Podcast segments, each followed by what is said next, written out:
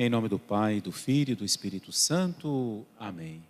Podemos sentar, os meus queridos irmãos e irmãs, irmãos que nos acompanham também pela internet.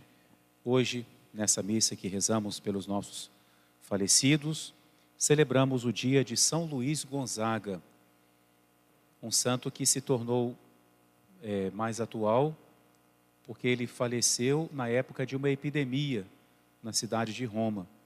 Ele, juntamente com os outros seminaristas, saíram para ajudar a socorrer. Muitas pessoas ficavam abandonadas na rua, né? e eles então, é, a igreja sempre presente, né, se puseram a ajudar essas pessoas. E ele uma vez encontrou uma pessoa muito fraca, muito já sem forças, e a única forma que ele encontrou de socorrer aquela, aquela pessoa foi pegá-lo no colo, colocá-lo meio sobre os seus ombros e levá-lo até um hospital. E com esse contato, ele contraiu, a, eu não, não, não me lembro, recordo agora qual exatamente era a doença que estava se espalhando, mas ele contraiu a doença e por causa disso ele faleceu. Por isso que ele morreu como um santo da caridade. O evangelho da missa de São Luís Gonzaga resume bem a sua vida. No final, Jesus fala do maior mandamento, que é amar a Deus de todo o coração, e do segundo, que é semelhante a este, que é amar o próximo como a nós mesmos. E a maior prova de amor é dar a vida por aqueles que nós amamos. São Luís Gonzaga viveu assim o Evangelho. Mas em realidade, esse seu gesto de dar a sua vida é, pelo próximo foi uma consequência da sua vida, de como ele vivia a sua fé. São Luís era rico e, além disso, ele era nobre. Ele tinha um título de nobreza, ele era herdeiro de um título, é, como duque de um lugar. E ele então resolveu se fazer, se resolveu se consagrar a Deus. E a primeira coisa que ele fez foi renunciar ao seu título, de maneira que ele não ia herdar nem as posses, nem as terras, e não ia poder usar mais esse título. Ele, ele renunciou como que se deserdando daquilo que lhe competia, que já foi muito é, mal aceito pela sua família, mas ele se manteve firme e resolveu então se fazer sacerdote. Era uma época diferente, né?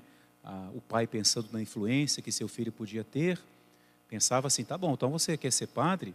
Quem sabe depois você vai ser um bispo, vai ser um cardeal, né? Quem sabe até um papa da nossa família. E São Luís Gonzaga, então, para não correr o risco de que isso acontecesse, ele resolveu pertencer a uma ordem onde os membros não aceitam nenhum tipo de cargo, que, é exatamente a ordem dos jesuítas, a ordem de Santo Inácio de Loyola, à qual pertence o Papa Francisco. São poucos jesuítas até hoje que são elevados a cardeal, que são escolhidos para bispos, porque a ordem tem essa característica de renunciar a qualquer título, a qualquer dignidade eclesiástica. Então, isso provocou ainda uma resistência maior na, na sua família para que ele se fizesse sacerdote. Mas ele manteve firme o seu propósito e se fez jesuíta. Entrou para a companhia de Jesus e não chegou a ser padre. Morreu como seminarista no, no colégio romano, né, dos jesuítas, por causa dessa, dessa doença naquela época, não é? Deu a sua vida, não chegou a ser sacerdote, mas Deus já o preparava para isso né? A missão dele era outra, era deixar o exemplo de uma juventude santa, de uma juventude feliz né? e o exemplo da caridade. São Luís Gonzaga tinha o hábito de se perguntar assim, naquilo que ele ia fazer. Ele se perguntava: de que serve isso para a eternidade? Era o critério dele. Se ele tinha que tomar uma decisão, ele se perguntava: de que vale isso? De que serve isso para a eternidade. E segundo a resposta que a fé lhe dava, ele então tomava as decisões que ele tinha que tomar. Né? Ficou muito caracterizado por essa frase. Tem também um episódio bonito da vida dele.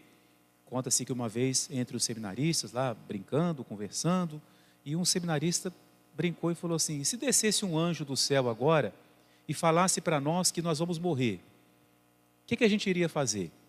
Aí cada qual começou a responder. Ia, eu ia correr para a capela para rezar. O outro, eu vou, ia procurar o padre para me confessar. E São Luís ali ouvindo. Aí perguntaram, e você, Luís? O que, que você ia fazer? Ele falou assim, eu ia continuar aqui brincando. Você continuar aqui brincando? Se o anjo dissesse que você iria morrer, ele disse sim, porque eu estou fazendo agora aquilo que a nossa regra prescreve, que é o momento da nossa recreação. Se eu estou fazendo a vontade de Deus, por que, que eu teria que mudar o que eu estou fazendo? Mostrando assim, nessa afirmação, uma profunda tranquilidade da sua consciência, não é? uma pessoa que estava sempre aberta para Deus, sempre vigilante, como Jesus também fala no Evangelho, o servo fiel e prudente, que está sempre à espera de seu Senhor. E existe, peço é, licença para ler aqui, existe uma carta de São Luís Gonzaga para a mãe dele, ele já doente, escrevendo para sua mãe, que, claro, estava preocupada com, com o risco dele, vier a, dele vir a falecer. Então, São Luís Gonzaga escreve para sua mãe: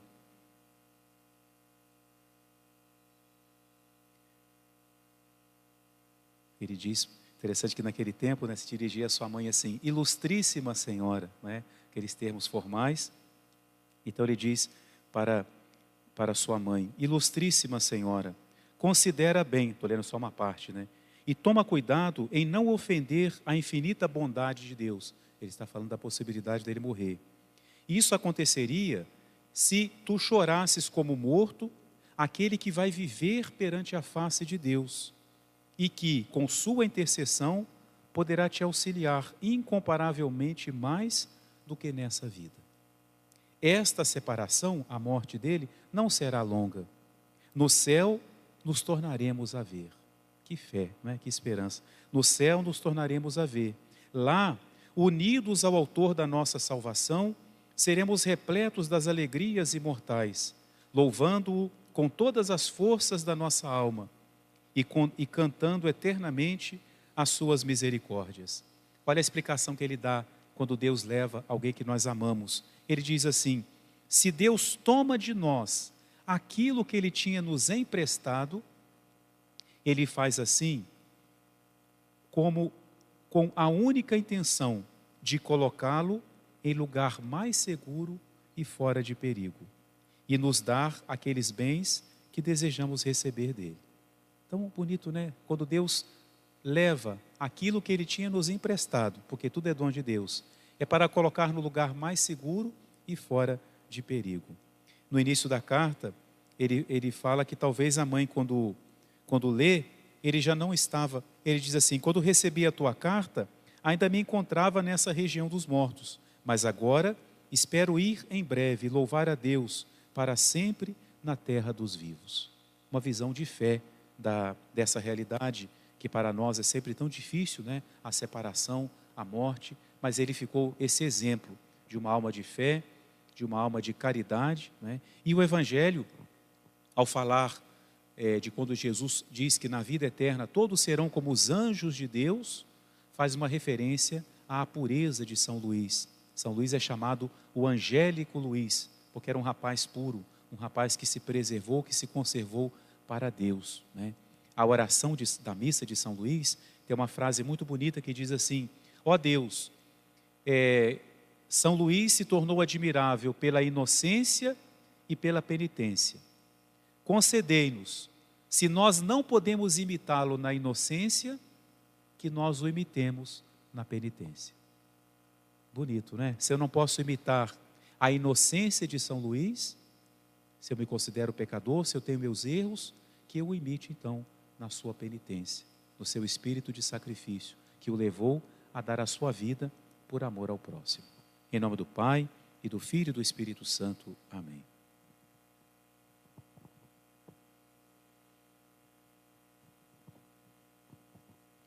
Dominus vobis,